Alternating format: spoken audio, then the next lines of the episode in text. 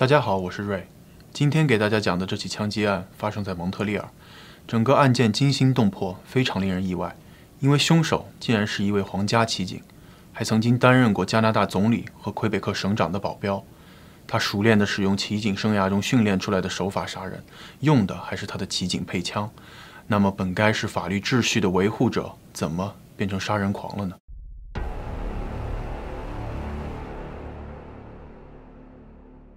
时间回到二零零一年六月二十三号的傍晚，本案女主三十七岁的 Lucy 开车行驶在蒙特利尔十三号高速公路上，车上还有另外三名二十多岁的年轻人。Lucy 是老年公寓的护士，准备去上夜班。三名年轻人有两个是她的表弟，另外一个是她的邻居。他们搭车到蒙特利尔南岸去看一年一度的省庆焰火表演。上高速没有多久。一辆深绿色的 SUV 跟了上来，并且突然加速，重重地撞在他们的车尾上。车上四人惊魂未定的时候，突然一颗子弹从后面的车里射了出来，击碎了他们的车后窗玻璃。天哪，快趴下！那后面的是我前男友豪特，他要来杀我们！Lucy 惊叫起来，并且把副驾上的年轻人的头狠狠地按下去。但是后排的两个人就没有这么幸运了。又一发子弹射了进来。击穿了其中一个人的肩胛骨，一时间，碎掉的车窗玻璃、飞溅的血液，还有女子的尖叫，充满了整个车厢。后面那辆车很快加速到与他们平行的位置，开始从侧面攻击，想要把他们挤下高速公路。与此同时，凶手还不时地向他们射击，两侧的玻璃很快被完全击碎了。最恐怖的是，凶手好像并不想马上置他们于死地。他车技高超，枪法精准，高速公路上车来车往，他跟四个受害人玩起了猫捉老鼠的游戏。终于，其中一个年轻人颤抖地用女主的手机拨通了九幺幺报警电话。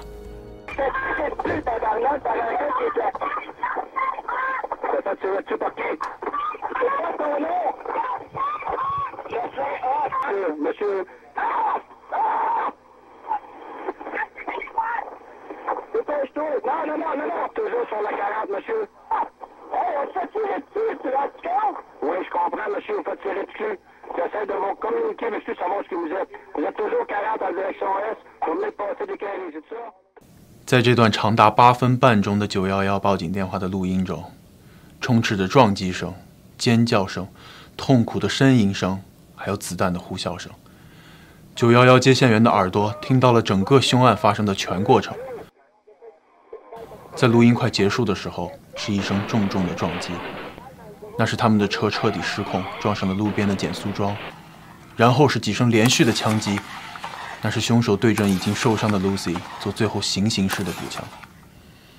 九幺幺接线员听到的最后声音，就是三十七岁的 Lucy 留在世上最后的呼吸声。这段惊心动魄的录音后来成为本案最重要的物证，它带来的强大冲击力让人透不过气来。在法庭播放完这段录音以后，陪审团的成员们以身体和心灵上的极度不适要求休庭。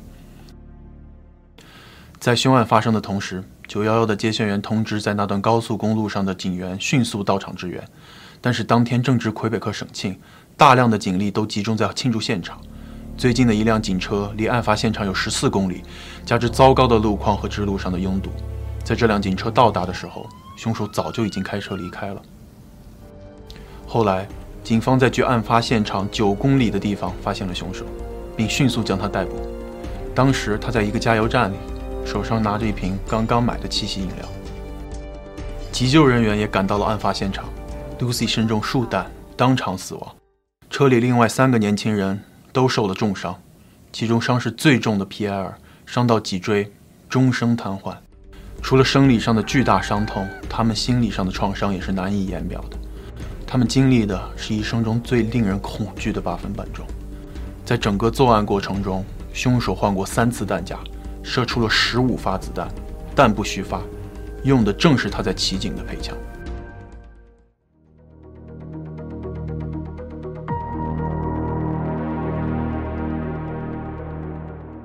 本案受害人 Lucy 有着不幸的童年。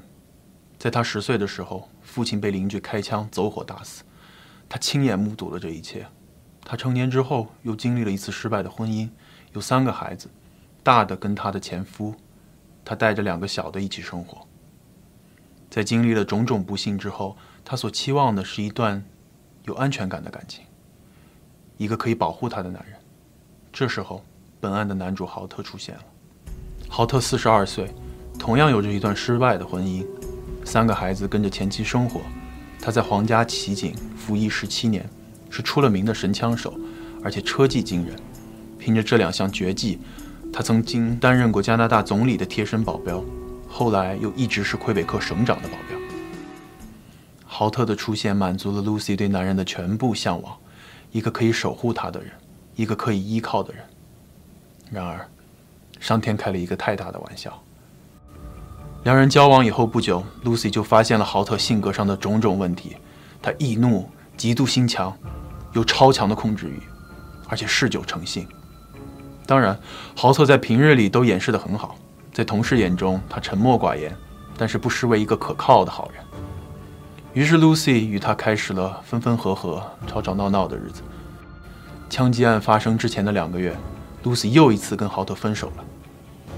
豪特以为这次也是跟以前一样，分开以后两个人又会很快的复合。但是当他在酒吧里发现 Lucy 和另外一个高个子男人约会的时候，他知道，这次 Lucy 是动真格的。在发现 Lucy 有了新男友的第二天，豪特出现在了他家门口，恳求 Lucy 原谅，并且希望和他复合。但是 Lucy 再次拒绝了他。不甘心的豪特开始跟踪女主，他利用职权开始查 Lucy 的手机通话记录，还多次埋伏在女主的工作地点对她进行盯梢，而且还偷偷记录 Lucy 住所前停的那些车的车牌号码，然后在皇家骑警的数据库里查看车主的资料。而最过分的是，他一次在醉酒以后闯入 Lucy 家，当着孩子的面丢下几张钞票，要和女主做爱，把 Lucy 当作妓女来侮辱。备受骚扰的女主决定报警，她去了驻地所在的拉瓦尔警局，要求申请禁止令，禁止男主的靠近。两个地方警察接待了他，对 Lucy 的说法做了记录，只是向他建议更换家里的门锁，却没有为他申请禁止令。而那份报告也被随便的丢在了警局，没有人跟进，更没有人向骑警报告。在案发之前的第三天，豪特把 Lucy 堵在下班的路上，他再次要求复合，Lucy 再次拒绝了。豪特恶狠狠地说：“这是你的最后一次机会，还记得你那个被打死的父亲吗？你的下场就会跟他一样。”这一次，豪特触动了女主心中最恐惧的地方，这是他的底线。他来到了蒙特利尔的皇家骑警分部，正式的向他们投诉豪特。骑警的负责人接待了他。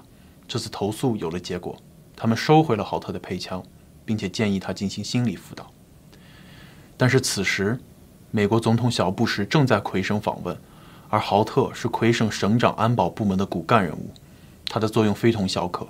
于是，在安保的介入下，骑警派出了一个私人小组，对豪特进行了一次心理测试。在这次心理测试以后，他们发还了豪特的配枪。这次短暂的处罚还不到四十八小时，在得到了配枪以后不到十二小时，枪击案就发生了。二零零二年十二月十八日，豪特因一项故意杀人罪、两项故意伤害罪被判处终身监禁，二十五年不得假释。在宣布退庭之前，法官问被告席上的豪特：“你还有什么想说的吗？”豪特回答：“没有了，谢谢。”没有道歉，没有悔意。这个前皇家骑警、总理和省长的保镖，以沉默走向监狱。十二年后，他因为癌症死于狱中。此案在豪特入狱后第八年，也就是二零一零年，车上的三名受害人向皇家骑警分局、地方警局发起了联合诉讼，要求国家赔偿并且道歉。这起民事诉讼最后以三个原告的胜诉而告终。三个人中伤势最重、终身残疾的皮埃尔得到了八十五万加元的赔偿，与另外两个人的赔偿金加在一起，总额超过了一百七十万元。而值得一提的是，瘫痪后的皮埃尔，在凶案发生之前，这个很有抱负的小伙子想要成为一名赛车手，他的梦想被枪击案永远的击碎了。但是在他家人的帮助下，这个一辈子坐在轮椅上的人，最后成为了一名优秀的击剑运动员，并且代表加拿大参加了北京2008年和伦敦2012年的残奥会。皮埃尔在2013年退役，成为了一名教练。他也结婚生子，成为两个孩子的父亲。这让我们在黑暗隧道的另一头，总算是看到一丝光明。感谢您收看 M 二档案，点击订阅关注我们，下次再见。